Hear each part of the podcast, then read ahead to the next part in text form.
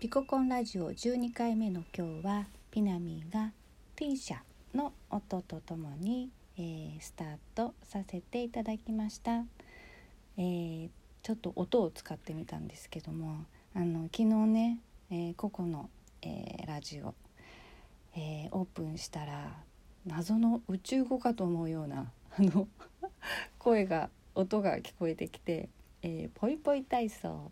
おいっちにはいはいヒッヒッっていうね個々のねクリアなあの声とともにねあの聞こえてきましてえーと、また面白いとこ来たなって思ってたんですけど、えーね、それがあの子どもたちへのね、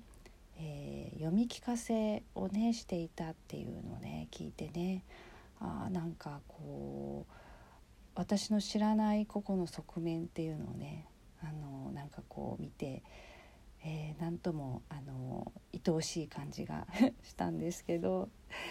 そしてあのカオルンのねあの、えーと、回でも、えー、夫なんかちんぷんかんぷんとかとんちんかんとかそのその音というものの持つねなんかこの響きっていうのをちょっと聞いていて、えー、なんかこうそうだな音の作用って普段私たちの生活の中の音ってすごく、えー、まあ、意味あるというかそれに、えー、こうどこか知らない間にね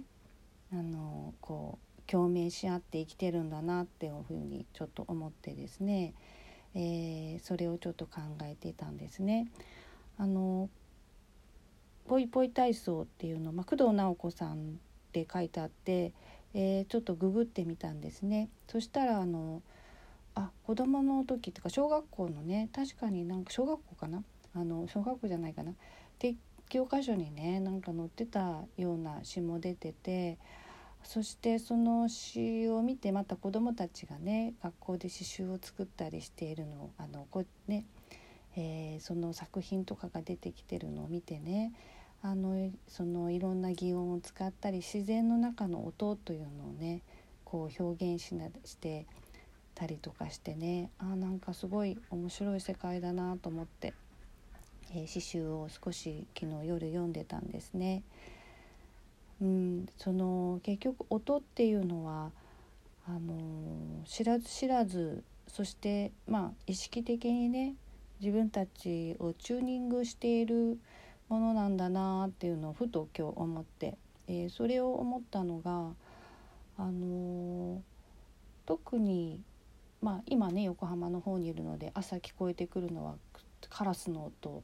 とか車の音なんですけど あのー、個々の、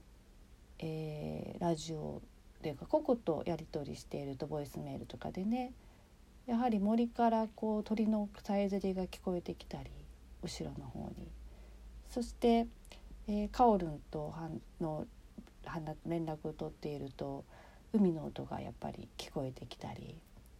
そしてね、えっと、私も八ヶ岳にいると朝やっぱり鳥の鳴き声とかがそれもいろんな層で聞こえてくるんですよね。えそれを聞くとああそれをねふと思い出してねあなんかそっか自然に自分をチューニングしてるんだって思ったんですね。その自然の音の中に、えー、自分の周波数本来持つ周波数っていうのがあってそれを、えー、自分でチューニングしているから気持ちいいんだなっていうのをあのー、なんか改めてなのかあのつながったというのかそんな感じでね、えー、今朝ふと思っていてあの実際ね音って今のティンシャもそうですけど割とヨガの後とかでねティンシャ使ったりしますしバイオンでねあとクリスタルボールとかリンとかそういう音っていうのは、まあ、意識的にね自分のこう周波数をね、えー、整えていったりするからやっぱり気持ちいいし、えー、あとねあのもっと言えばこう自分の名前とかねそれもやっぱり周波数があるし自分の名前の音というのがねやはりその自分にとって一番の、うん、一番かどうか分かんないけど、えー、自分に戻る音だったりとかするっていうのもねあったりしますよね。まあ、それが音なのか、え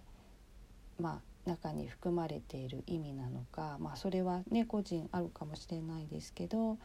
えー、その音を、えー、と共にあるっていうね、あの、すごくその面白いなと思って、えー、なんかいろんな音を聞きながら、えー、感じていました。えー、それでまあチューニング、まあ、音のね話、うん。あのー、以前、えー、えっと、断食を結構本格的な断食をやったことがあってあすごい今トラックが通ったので音が入っちゃってるかな。あの断食をやったことがあって結構準備段階から始まって1ヶ月ぐらいね。で本断食、えーまあもう完全に水だけみたいな1週間っていうものを行ったことがあって、まあ、グループで仲間であの行ったんですけどその時、えー、もう準備段階も長かったので本断食に入った時にはもうほぼあの体は動けないような状態で、えー、瞑想とかでプラーナを取り入れるみたいなことでこうあのやってたんですよね。である時、えー、ちょっと離れた電車で1時間ぐらい離れたところかな。のお友達の家で、えー、クリスタルボールを持ってる方でクリスタルボールを会をするからあの、まあ、やろうみたいな話になって。でもうあのそこまで歩いて行ったんです歩いてじゃないよ。電車に乗って行ったんですけどもう周りの人が普通に歩いてる速さが私には走ってるぐらいに見える。自分は同じように普段と同じように歩いてるんだけどもう亀っていうの もうすっごいスローペースなんですよね。ていうかそうとしか動けないんですよ体が。もう「はあはあ」って言いながら、えー、歩いていってでもそういう時ってあの頭はすごくクリアなんですよね本当面白いぐらいね体は動かないんですけどえー、頭はとてもクリアだったんですね。そしてなんとか友達の家にたどり着いてでそして、えー、クリスタルボールを、まあ、1時間2時間かな、えー、演奏してもらって聞いたらあのー、その後普通の人と同じぐらいのペースで歩いて帰ってこれたんですね。はあすごいなと思ってそのクリスタルボールの倍音っていうのを体の細胞をねこう活性化させてあの、まあ、エネルギーを取り込んでいくというか、まあ、自分の治癒力を上げていくあの生命エネルギーを上げていくようなね、まあ、そういう作用もあると思うんですけどそれをねあの体で感じてその音と、まあ、倍音周波数とか、まあ、いろいろね、えー、混ざってますけどいやそれによってこんなに食べなくても肉体がまあ活力を得るというか生命エネルギーが高くなるっていうのをねその時結構初めて体験してあこれはすごい面白い体験でしたね。なんかそんなことも思い出しながらあだからあのこうなんか鳥の鳴き声とかねやっぱり特にねあの自然の音とかねそれこそすごく敏感な人って実は私たちに聞こえないようなあの雪の中から、えー、お花がこう新芽が出る音とかねあの雪の中からってないかあの春に